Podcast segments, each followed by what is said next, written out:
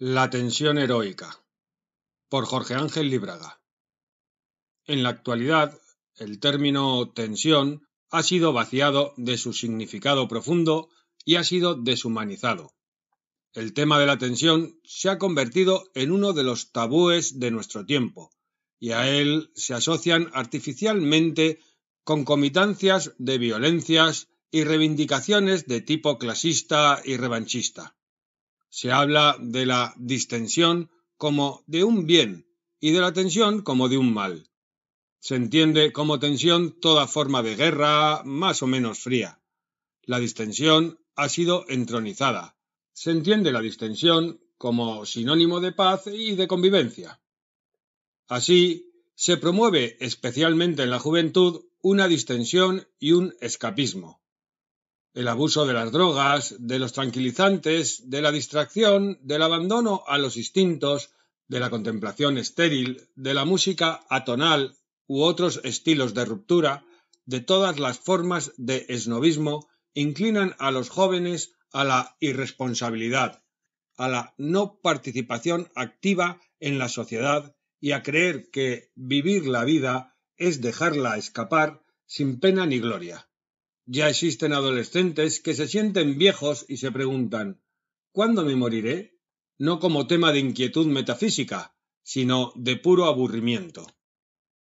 Barbas descuidadas, cabellos enmarañados, ropas que fingen harapos, sandalias que dejan ver pies ennegrecidos voluntariamente por un intencionado desaseo, son los nuevos uniformes de estos mercenarios de la distensión.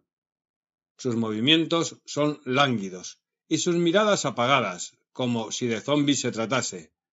Tan solo gritan frases prefabricadas cuando están en conjunto, pero individualmente han perdido el valor de expresar serenamente sus opiniones.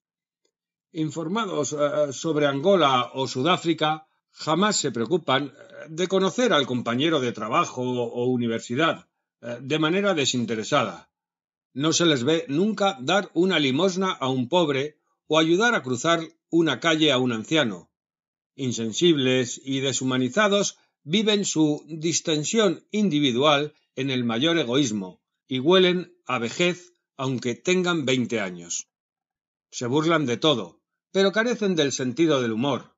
Hablan de temas sexuales, pero no saben amar. Se rodean de póster de guerrilleros pero detestan y temen las armas. Es la distensión, la vida juego, importada de las heces de los sistemas materialistas, marxistas o capitalistas. Antes de estudiar se hace el anticurso y previo a saber levantar una pared se la pintarrajea con frases acuñadas por los servicios de inteligencia extranjeros. Pero así como una cuerda de violín distensionada no suena, y una cadena sin tensión no arrastra nada, estos jóvenes son condenados al anonimato histórico, carentes de protagonismo, sin sueños propios, sin hazañas y con muchos fracasos.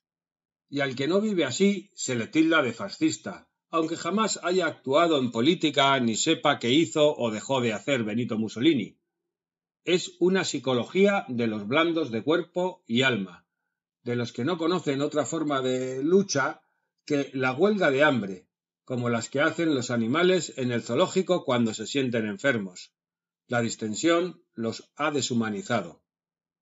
Urge crear una tensión, pero no aquella que es la psicosis de la agresión, sino la otra, que tiene ribetes de heroicidad, la que se emplea para emprender grandes trabajos y rematar hazañas. Una sana tensión debe fluir de la presencia y actos del joven que pretenda ser un hombre nuevo, una mujer nueva. La heroicidad, o sea, la capacidad de sacrificar la personalidad egoísta en aras de grandes empresas y el verticalizar la voluntad, se impone como camino ascendente y positivo. Nueva Acrópolis ofrece una educación que reaviva la capacidad heroica que ha hecho a nuestros proceres construir naciones, ayudar a los débiles, combatir por causas nobles hasta la última gota de sangre. Un filósofo acropolitano es un joven tensionado, con vocación heroica, que no da la espalda a las dificultades ni le hace ascos al esfuerzo. Cada cual debe velar interiormente, en estado de alerta, para preservar su tensión espiritual, mental y física, que le permita ser alguien en la vida y manar fuerza moral como un inagotable manantial, alegre y poderoso, siempre presto a calmar la sed de los necesitados en un mundo más descontaminado, más feliz y más noble. Artículo aparecido en la revista Nueva Acrópolis de España, número 46, en el mes de enero de 1978.